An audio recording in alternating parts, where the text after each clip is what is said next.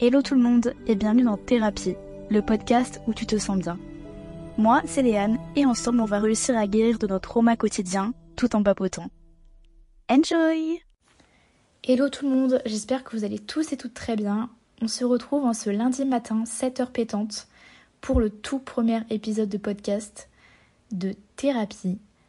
Je suis trop contente d'avoir enfin osé euh, lancer ce podcast et euh, traiter de sujets qui vont pas être fun du tout, mais qui sont très importants à traiter, et c'est pour ça que j'ai voulu parler dans le tout premier épisode de l'anxiété et de l'angoisse au quotidien.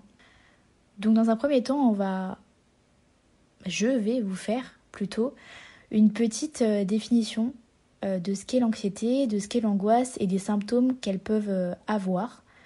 Donc l'anxiété, ça va être un sentiment, on va dire, de nervosité, d'inquiétude ou de peur qui va être en réponse à un danger ou à une menace perçue qui peut être autant réelle qu'imaginaire. Ce que je veux dire par là, c'est que quand c'est réel, c'est quand vous vivez quelque chose, on va dire, de trop, enfin traumatique, je sais pas si ça se dit, mais en fait quelque chose, on va dire, d'impressionnant et qui n'est pas agréable devant vous, et donc vous allez déclencher une anxiété. Mais ça peut être complètement imaginaire dans le sens où c'est votre cerveau qui va créer un scénario de, danger ou je ne sais quoi, de A à Z, ce qui va vous faire développer une crise d'anxiété directement. Donc votre anxiété, elle peut être euh, normale. Donc euh, quand je dis normale, ça va être euh, la veille d'un examen, la veille d'un entretien d'embauche, la veille d'un date, etc. En fait, des situations de la vie normale qui peuvent nous faire stresser tandis qu'elle peut être pathologique lorsque l'anxiété elle va devenir vraiment excessive et disproportionnée et c'est là qu'on peut même avoir des tags ou des TAG, je ne sais pas trop comment vous appelez ça, mais des troubles anxieux généralisés. L'anxiété, elle va développer euh, quelques symptômes, donc comme des tensions musculaires, des troubles du sommeil, donc une grosse fatigue. Euh, vous allez être vraiment agité, irritable, et vous allez avoir peut-être, ça ce n'est pas pour tout le monde, mais des problèmes de concentration. Je sais que chez moi, j'ai vraiment beaucoup de problèmes à me concentrer quand je fais une crise d'anxiété ou quand je suis en, épisode d'anxiété. L'angoisse, quant à elle, elle va faire euh, référence à une sensation beaucoup plus aiguë, beaucoup plus intense et beaucoup plus puissante d'un sentiment de peur ou même de détresse, parce que c'est vrai que quand on parle euh, d'angoisse ou de crise de panique, on a vraiment le mot détresse qui peut venir à nous. C'est-à-dire que votre cerveau, il va se mettre en position de danger imminent et donc il va essayer de vous protéger comme il peut en faisant ressortir plusieurs symptômes comme des palpitations cardiaques, des sueurs, des tremblements, vous allez croire que vous vous étouffez ou que vous suffoquez, vous allez avoir des douleurs thoraciques, des problèmes de digestion, des nausées, etc. Et donc c'est vraiment des symptômes similaires à une crise cardiaque et donc c'est vrai que la première fois qu'on peut faire une crise d'angoisse, on va encore plus se stresser parce que souvent le premier réflexe qu'on a, c'est d'aller sur internet. Et c'est vraiment la pire chose à faire, mais je peux rien dire sur ça parce que je suis la première à le faire alors que j'en suis à ma 200e crise d'angoisse euh, du mois. Voilà, et je le fais toujours en fait parce que je sais pas, à chaque fois j'ai un nouveau symptôme qui arrive et je comprends pas ce qui m'arrive et donc je veux juste me renseigner sur ce que je vis Sauf qu'au final, on vous dit clairement, alors oui, donc là vous êtes sûrement en train de faire un infarctus, donc appelez le 15. Mais en fait, c'est pas du tout ce genre d'infos que je veux avoir. C'est pas du tout ce genre d'infos que mon cerveau veut recevoir. Parce que lui, il va encore se remettre dans une euh, phase de danger. Et donc, ça va accentuer votre crise d'angoisse. Et donc là, euh, bonne chance pour trouver des choses qui vont vous calmer, qui vont vous apaiser. Il est quand même important de noter que ces genres de conditions, elles peuvent nécessiter une attention médicales ou psychologiques, et donc en particulier lorsqu'elles interfèrent dans notre vie quotidienne. Et donc c'est ce quoi je vais aborder aujourd'hui. Je vais donc vous raconter un petit peu mon histoire avec l'angoisse et l'anxiété. Il faut savoir que j'ai vécu un traumatisme. C'est de là que tout est parti. Mais euh, bien avant ça, j'étais une personne qui avait une relation avec le stress qui était plutôt euh, normale, plutôt banale, dans le sens où voilà, ça arrivait de temps en temps, j'avais des pics de stress quand euh, voilà, j'ai passé le bac, quand j'ai passé le brevet, quand j'avais des, fait, des situations qui pouvaient me mettre en phase de stress mais qui n'étaient pas vraiment importantes. C'est juste notre corps qui réagit comme ça. Mais donc avant, voilà, j'étais une personne qui sortait beaucoup, qui parlait beaucoup, qui était toujours là à rassurer les gens, en fait à les aider autant que je pouvais. Et donc je suis toujours quelqu'un qui aime aider, hein, bien évidemment, mais je veux dire qu'avant j'avais cette capacité à éponger les émotions de tout le monde sans être triste. Chose qui n'est plus du tout concevable pour moi maintenant. Parce que après avoir vécu ce traumatisme, euh, j'ai peut-être passé deux mois où j'étais dans un déni complet, où je comprenais pas ce qui m'était arrivé et donc en fait euh, je vivais encore ma vie normalement. Mais du jour au lendemain, j'ai développé ma première crise d'anxiété et ma première crise d'angoisse. La crise d'anxiété, j'ai pas trop compris ce qui m'arrivait, mais elle est passée assez vite. Tandis que ma crise d'angoisse, ça a été vraiment le début de l'enfer parce que tellement je comprenais pas ce qui m'arrivait et tellement j'ai été recherchée et recherchée sur internet que j'ai développé une peur bleue de faire des crises d'angoisse. C'est-à-dire que dès que je savais qu'une crise d'angoisse allait arriver, je restressais encore plus davantage et donc ça accentuait ma crise d'angoisse, ce qui faisait qu'en fait mes crises pouvaient durer toute la journée. Et quand je dis toute la journée, on parle de entre 5h et 7h. Et on ajoute à ça une personne qui du coup ne dormait pas, ou du moins très peu, ou du moins quand elle dormait et qu'elle se réveillait le lendemain matin, elle avait juste l'impression d'avoir fait cinq nuits blanches, tellement rien n'était réparateur. Donc voilà, après avoir eu ce traumatisme et avoir fait ma première crise d'angoisse, tout s'est enchaîné, et donc euh, tout s'est enchaîné, mais tout s'est enchaîné dans le mauvais sens. Dans le sens où je faisais des crises d'angoisse à répétition, chaque jour, je répète, elle faisait entre 5 et 7 heures et j'étais épuisée. Et on va dire que le processus de crise d'angoisse comme ça a duré, je pense, 4 à 5 mois. Et donc, pendant 4 à 5 mois, j'étais dans une phase tellement sombre de ma vie parce que déjà, je ne me reconnaissais pas avec l'ancienne personne que j'étais et ensuite parce que euh, j'étais handicapée dans ma vie quotidienne. Je ne sortais plus, j'avais du mal à aller à l'école. Quand j'y allais, j'avais développé du coup de l'agoraphobie, c'est-à-dire que dès qu'il y avait un gros groupe de monde qui arrivait vers moi, je me sentais juste oppressée, critiquée, jugée. Mais encore une fois, c'est mon cerveau qui me faisait penser ça. Mais du coup, je me paralysais et je devais automatiquement rentrer chez moi ou sortir dehors, mais je ne pouvais pas rester dans un environnement qui me faisait angoisser. Et je sais que le lycée, à ce moment-là de ma vie, c'était une angoisse permanente. Dans le sens où j'y allais, j'avais déjà fait plusieurs crises d'angoisse et j'avais peur d'avoir peur. Et j'avais peur de mes crises d'angoisse aussi, et je sais que j'en avais fait déjà dans certaines salles de classe, et pour moi c'était vraiment une difficulté d'entrer dans cette salle de classe sans avoir peur de faire une crise d'angoisse. Sauf que du coup, plus j'avais peur, plus ma crise d'angoisse arrivait, et elle arrivait forte d'un coup. C'est-à-dire que je la voyais pas du tout arriver. J'avais pas de petits symptômes qui arrivaient avant et me dire ok, là, tu vas faire une crise d'angoisse, donc prépare-toi, réfléchis, fais les choses qui te font du bien, etc. Là, en fait, je ne pouvais pas. Dans un premier temps, parce que je ne savais pas ce qui me calmait. Et dans un second temps, parce que je la voyais pas arriver tellement elle était forte. Et donc, c'était juste un handicap dans ma vie de tous les jours, parce que ça m'arrivait au lycée, mais ça, ça m'arrivait chez moi, donc avec ma famille, ça m'arrivait en dehors, donc avec mes amis. En fait, il n'y avait pas un moment où ça allait bien, et il n'y avait pas un moment où je me sentais juste en repos avec moi-même et où mon cerveau me laissait tranquille.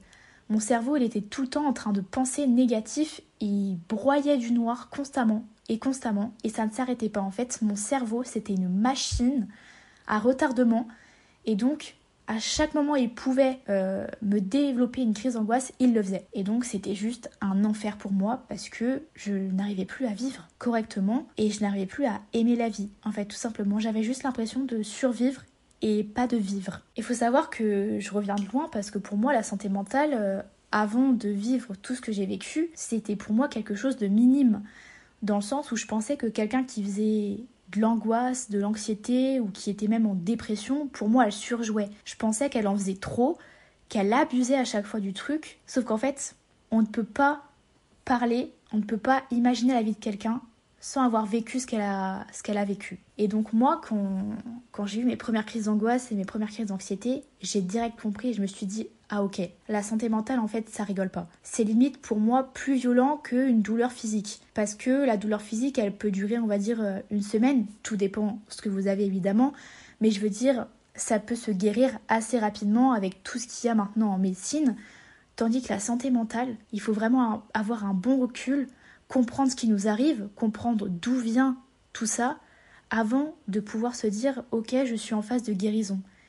Et ça, en fait, ce processus à se dire qu'est-ce qui m'arrive, pourquoi, j'ai fait quoi, est-ce que je suis le problème, est-ce que je le suis pas, ce temps prend. Enfin, en fait, ça c'est propre à chacun, mais en tout cas, chez moi, il a pris, euh, je pense, euh, une bonne année avant de me dire Ok, Léane, en fait, c'est pas toi la fautive, ce qui t'arrive, c'est pas de ta faute, c'est juste ton corps qui te le fait ressentir, mais c'est à cause de cette personne-là que tu fais tout ce qui t'arrive maintenant. Donc, juste ne te rabats pas sur ton sort, va de l'avant, tu vois, mais avant, que, que, je me rends compte de tout ça, ça a pris vraiment du temps. Et donc c'est pour ça que les personnes qui n'ont pas souffert de problèmes psychologiques ne comprennent pas ce qu'on vit parce qu'elles ne l'ont pas vécu, tout simplement. Donc euh, je sais que mon entourage, donc autant ma famille que mes amis, que mon copain, avaient du mal à comprendre ce que j'avais parce qu'elles ne l'avaient pas vécu. Et donc c'est vrai que parfois je pouvais... Euh, franchement leur en mettre plein la gueule en me disant mais vous comprenez pas, vous essayez pas de vous mettre à ma place, etc. Mais en fait elles ne peuvent pas. Et ça fallait que je le conçoive aussi, elles ne peuvent pas se mettre à ma place. Je vais pas leur dire tiens,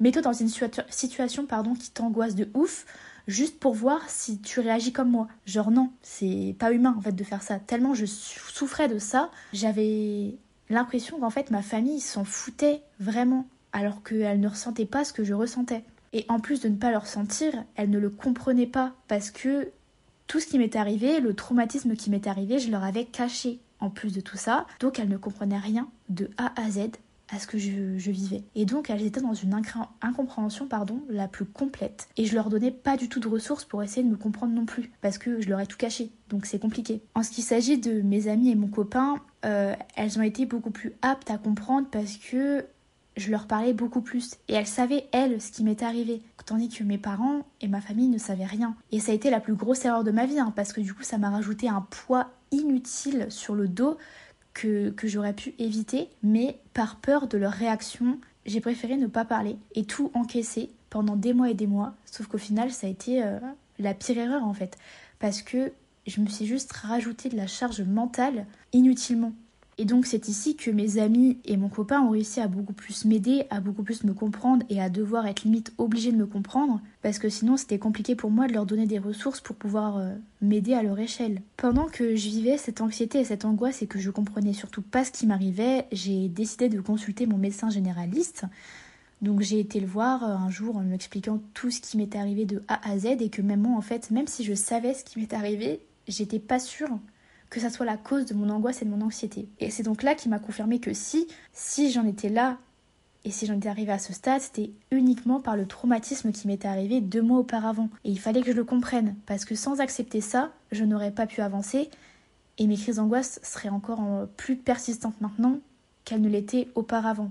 Et donc, euh, j'étais suivie par ce médecin toutes les semaines et il m'a donc conseillé d'aller voir une psychologue que elle, je voyais seulement deux fois par mois. Euh, et deux fois par mois, pour être honnête, pour mon cas, j'avais vraiment l'impression que c'était pas assez. Mais elle jugeait, elle, que euh, comme je voyais mon médecin euh, toutes les semaines, c'était pas utile de se voir plus. Sauf que la seule personne qui aurait peut-être pu m'aider pendant ce moment-là, c'était bien elle. Et elle n'en a pas été capable. Et en fait, pour moi, la psychologue, ça a été une perte de temps et une perte d'argent parce que du coup, je ratais les cours pour y aller et je perdais tout simplement euh, de l'argent à y aller parce qu'elle ne m'aidait pas, elle m'a pas aidé à trouver des solutions, même des petits trucs de respiration et tout, elle m'a rien donné. En fait, juste, je parlais pendant une heure, je pleurais pendant une heure et elle me disait Ah ouais, je vois que ça va pas.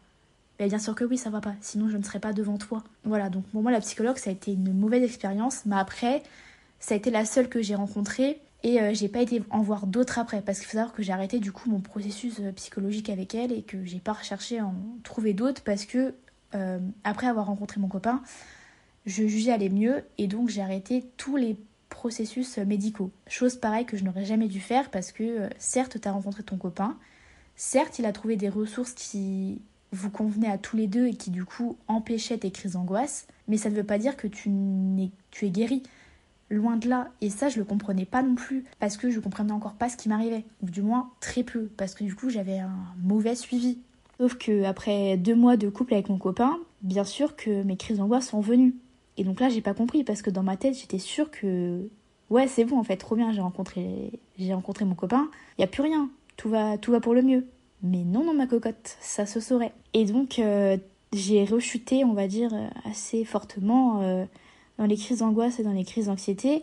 Et donc, euh, j'ai décidé de retourner voir mon médecin généraliste qui m'a euh, prescrit des médicaments. Donc quand je parle de médicaments, c'est des anxiolytiques et des antidépresseurs parce que par la suite, je suis tombée en, dépression, pardon. Même ça, j'ai du mal à prononcer. Et euh, juste en fait, le fait aussi de d'avoir des médicaments a été une source d'angoisse chez moi parce que j'avais l'impression d'être folle. Je me dis, ok, on m'a prescrit des antidépresseurs, des anxiolytiques, c'est que vraiment je suis au fond du trou. Et donc là, en fait, tout le processus de réalisation de tout ce qui m'arrivait m'est tombé dessus du jour au lendemain. Et donc ça a été aussi une, une période de ma vie où j'avais l'impression que tout allait mieux.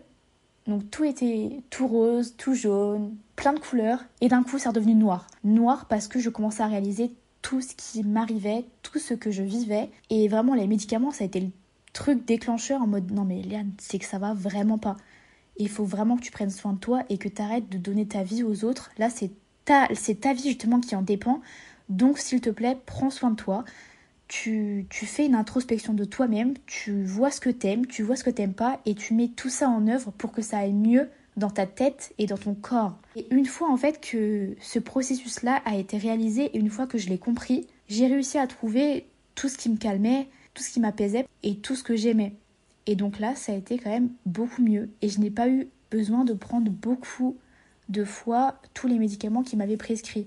Parce que les médicaments, je devais les prendre en cas vraiment d'extrême urgence et en cas de crise d'angoisse impossible à calmer. Mais donc, euh, oui, j'en ai pris parfois, c'est sûr. Mais par rapport à certaines autres personnes que je connais, ça a été vraiment une prise qui a été euh, réduite parce que j'ai réussi à trouver tout ce que j'aimais faire. Et donc une fois que dans ma tête, ça allait, on va dire, mieux, entre guillemets, j'ai tout avoué à mes parents. Et ça a été un poids qui s'est enlevé de mon corps et je me suis sentie genre légère, vide, mais surtout apaisée. Et je pense c'est vraiment ce qu'il me fallait. Et donc leur avoir tout avoué, leur avoir tout dit, ça a vraiment mis des réponses à leurs questions. Et donc là, eux aussi ont pu développer des ressources pour essayer de m'aider euh, au maximum euh, de leur côté. Et parfois, c'est vrai que euh, est dans des phases, nous, personnes victimes d'angoisse et d'anxiété, où même si les personnes qu'on aime veulent essayer de nous aider, on est incapable de leur donner en retour un espèce de sentiment de remerciement ou un sentiment gratifiant de tout ce qu'ils font pour nous. Mais ça, encore une fois, c'est ok, c'est parce que des fois, notre notre corps, notre cerveau, en fait, on veut juste pas parler, on veut juste pas dire ce qu'il y a. Parce que oui, des fois, on est dans des phases où tellement l'angoisse et l'anxiété nous puisent de l'énergie qu'on n'a pas envie. On n'a pas envie et ça, il faut qu'ils le conçoivent et il faut surtout qu'ils le comprennent. Je vais vous donner quelques petits tips pour euh, votre entourage, surtout pas pour vous, mais votre entourage. C'est de se dire que c'est ok qu'ils ne peuvent pas toujours être là à nous aider et à trouver des solutions pour nous guérir parce que principalement la seule personne qui peut le faire, c'est nous-mêmes. Faut juste le comprendre. Il faut également qu'ils ne soient pas du tout dans le jugement mais plutôt dans l'écoute, c'est-à-dire que si un jour on a envie de leur parler, qu'ils soient juste là à nous écouter, à nous épauler et à essayer peut-être de comprendre ce qu'on vit. Et la troisième ressource que je pourrais donner, c'est euh, peut-être demander à votre psychologue, à votre psychiatre ou à votre médecin de parler à votre entourage et de leur dire avec des termes simples ce qui nous arrive, ce qu'on vit, pour que peut-être avec un œil de médecin aguerri, ils puissent en fait comprendre que ce que je vis, c'est pas dangereux, c'est juste handicapant et que parfois si je n'ai pas envie d'aller en cours, c'est pas parce que je suis une branleuse, mais tout simplement parce que j'en suis incapable. Et ça, mes parents, c'est vrai que parfois je pouvais me faire un petit peu euh, embrouiller parce que euh, oui, mais c'est ton année de bac, il faut quand même que tu y ailles, etc. Mais maman, l'envie est là. J'ai plus qu'envie d'aller en cours, j'ai plus qu'envie de retrouver une vie normale, mais mon corps et mon cerveau ne le veulent pas. Et je n'ai pas envie d'aller à l'encontre de ce que mon corps et mon cerveau ne veulent pas. Parce que au final, ça me débloque et ça me déclenche une crise automatiquement. Et ça, j'en pouvais juste plus. Et donc, euh, c'est vrai que parfois, euh, le, juste le fait que mon médecin ou ma psy aurait pu parler de ça à mes parents, je pense que ça, les aurait confortés déjà dans le fait que oui, je vais bien. Juste, j'ai quelque chose qui m'handicape et il faut que je trouve quoi et donc, euh, après des mois et des mois de big introspection de moi-même, j'ai réussi à trouver quelques petits tips, quelques petites solutions pour m'apaiser et me calmer et je vais donc vous les partager parce que peut-être que ça peut vous aider. Mais en tout cas, je vous laisse me partager aussi euh, sur Instagram toutes vos petites techniques qui ont réussi aussi à, vous faire sortir de toute cette phase d'angoisse. Donc pour commencer, j'ai la méditation. Donc j'avoue que j'étais vraiment sceptique sur ça parce que euh, j'avais du mal à me dire ok tu peux te calmer, ok tu peux réussir à bien t'endormir juste en respirant. J'avais du mal à avoir cette idée dans mon cerveau. Mais au final, après avoir essayé plusieurs fois, parce qu'au début, j'avoue que mes crises étaient tellement fortes que ça marchait pas du tout et que ça, ça me calmait pas du tout. Mais plus le temps est passé, plus mes crises se sont apaisées et donc j'ai réessayé. Et c'est vrai qu'avec du recul, la méditation a bien marché sur moi. Après, il faut vraiment être 100% dedans. C'est-à-dire que si tu es 50% dedans et 50% tu fais autre chose, ça marchera pas. Et je pense que c'est bien pour ça que ça n'a pas marché aussi euh, précédemment parce que euh, je j'étais pas du tout à fond dedans.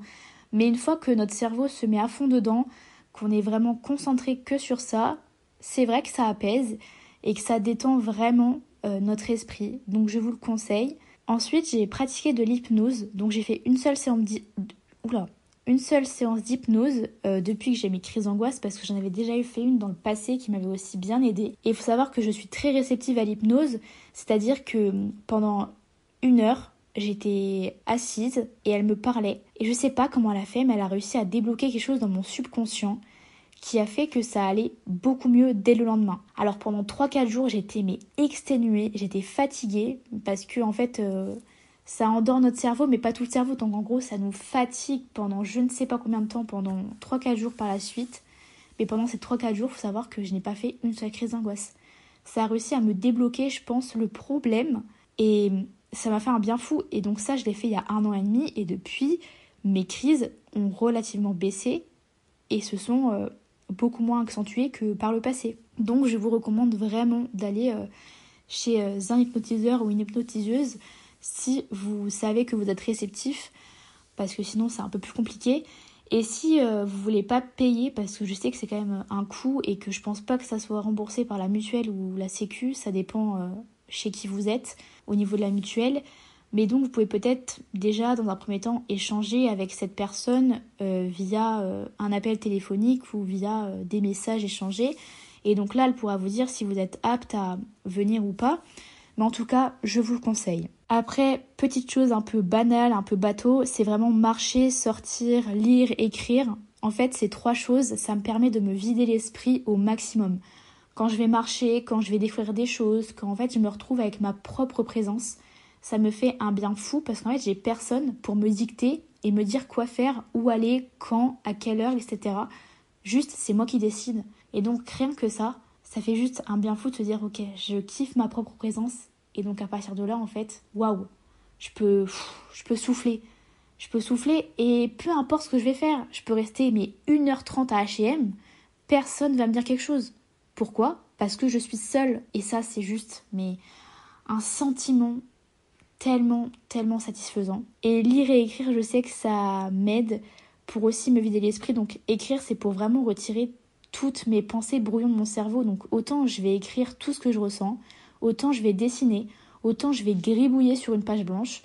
Mais juste faire ça, ça me libère de quelque chose dans mon cerveau, je pourrais pas vous dire quoi, mais ça me fait un bien de, fou. Et lire, voilà en fait, lire ça m'aide à m'endormir, donc je fais toujours, on va dire, 20 minutes de lecture avant de m'endormir. J'avoue que je le fais plus depuis un bon moment, mais je le faisais bien avant. Et euh, en fait, ça fatiguait mes yeux, et donc ça me faisait euh, dormir, on va dire, instantanément et dans un sentiment de légèreté le plus profond possible. Et c'est juste trop trop agréable, donc je vous conseille. Et une fois en fait que j'ai compris tout ce que j'avais, il faut savoir que j'ai beaucoup aimé parler et j'ai beaucoup aimé euh, confier à mes amis, à mes proches, tout ce que je ressentais, pardon. Et donc à partir de là aussi, ça me libérait d'un gros poids que j'avais eu sur, sur le dos pendant des mois et des mois parce que je n'osais pas parler et parce que je ne savais pas aussi ce qui m'arrivait. Donc c'était compliqué de parler quand on ne comprend pas ce qu'on vit. Mais une fois que j'avais tout compris et que tout était emboîté dans mon cerveau, j'ai pu parler. Et même là, comme je vous parle là, c'est pour ça que j'ai voulu aussi créer ce podcast parce que en plus de peut-être pouvoir aider des personnes, je m'aide moi-même en parlant et en extériorisant tout ce que je ressens. Et rien ne vaut ce sentiment de légèreté et de liberté absolue en fait. Donc c'était mes petits tips. J'avoue que j'en ai pas plus que ça euh, parce que en fait ça dépend de ma crise. Des fois ma crise va être légère donc j'aurai besoin de rien faire. Autant ma crise parfois pourrait être forte et donc là ça va être un peu plus complexe pour trouver ce que j'aime, etc. Mais je sais qu'aussi appeler des personnes, des proches, juste avoir peut-être une présence, m'apaise et me dit ok Liane, tu n'es pas toute seule et tout va bien aller en fait.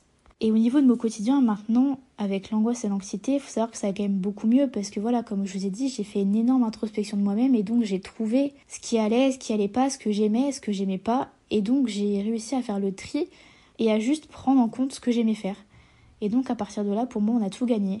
Parce qu'une fois qu'on apprend et qu'on sait ce qu'on aime et ce qu'on veut faire, je pense que on a les clés pour euh, faire partir instantanément toutes nos crises d'angoisse et nos crises d'anxiété. Après, il faut savoir que je fais toujours des crises quand même. Ça n'est pas parti du jour au lendemain. Mais en tout cas, je suis sur la bonne voie de la guérison.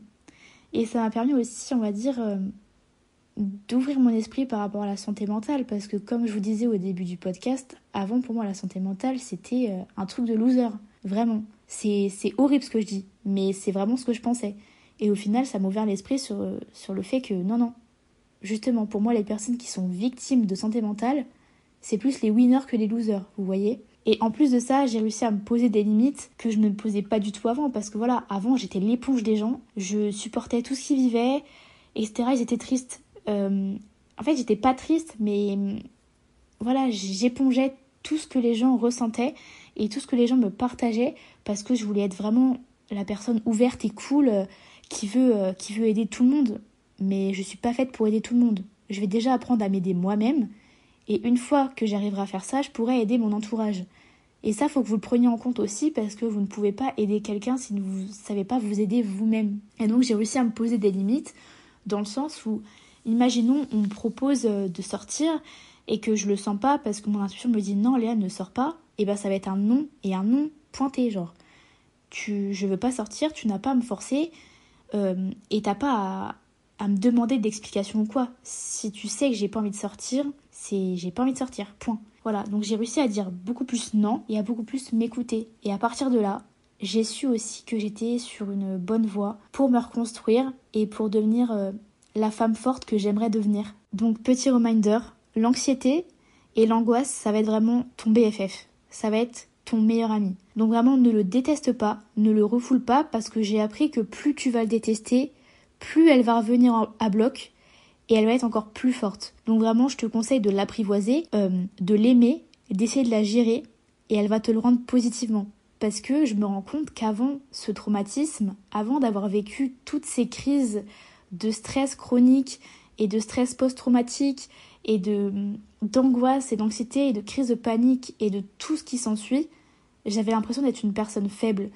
C'est-à-dire que toutes les choses que je fais maintenant avec plaisir, c'est-à-dire sortir seul, faire les magasins seul, aller au café seul, c'était des choses pour moi qui étaient impossibles à faire dans mon passé. Et donc je me rends compte que je suis devenue beaucoup plus forte, beaucoup plus indépendante.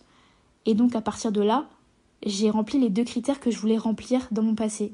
Et donc pour c'est là que je me suis dit ok Léane, t'as plus qu'avancé, t'as fait plus qu'un pas, t'as fait un, un bon petit marathon ma cocotte. Et donc c'est pour ça que je vous demande de me croire et d'essayer d'accepter votre anxiété quand elle vient à vous parce que elle vous le rendra positivement et elle va vous rendre beaucoup plus forte à la fin, une fois que vous aurez trouvé tout ce qui vous fait du bien.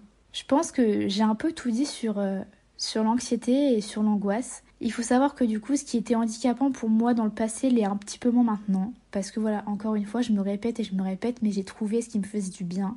Et une fois que vous allez trouver ce qui vous rend heureux, je peux vous promettre que ces crises d'angoisse ne vont plus du tout être handicapantes, mais plutôt euh, enrichissantes. Donc vraiment, je vous remercie d'avoir écouté ce podcast si vous êtes euh, encore là. Et euh, je suis vraiment heureuse à l'idée de me lancer sur ce podcast sur la santé mentale parce que c'est quelque chose que j'ai toujours voulu faire et ça fait des mois et des mois que j'y réfléchis mais que je n'osais pas me lancer, je pense par la peur du jugement, par la peur des autres.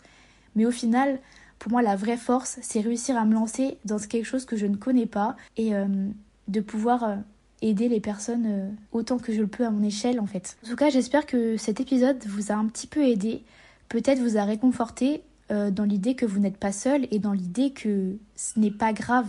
Il faut vraiment juste trouver qui est bon pour nous. En tout cas, j'ai trop hâte d'écouter vos retours sur le podcast et j'ai trop hâte que vous me donniez vous aussi vos astuces pour réduire vos crises d'angoisse et vos crises d'anxiété. Pour ça, je vous laisse me suivre sur Instagram, donc Listen to Therapy, et sur mon TikTok, Thérapie Podcast. En tout cas, vous avez les arrobases dans, dans la bio de ce podcast si vous voulez vraiment me retrouver. Donc, je vous remercie vraiment, vraiment de m'avoir écouté. Ça m'a fait vraiment du bien de parler de ça aussi. Après, il faut savoir que c'est mon premier podcast, donc j'ai pas tout le matériel qu'il faut. Il y a peut-être un son qui est vraiment pas fou et vous entendez sûrement ce qui se passe derrière. Mais en tout cas, c'est l'intention qui compte. Donc, je le fais quand même, même si tout n'est pas OP. En tout cas, nous, on se retrouve lundi prochain à 7h. Et en tout cas, je vous souhaite une très belle journée et une très belle semaine. Bye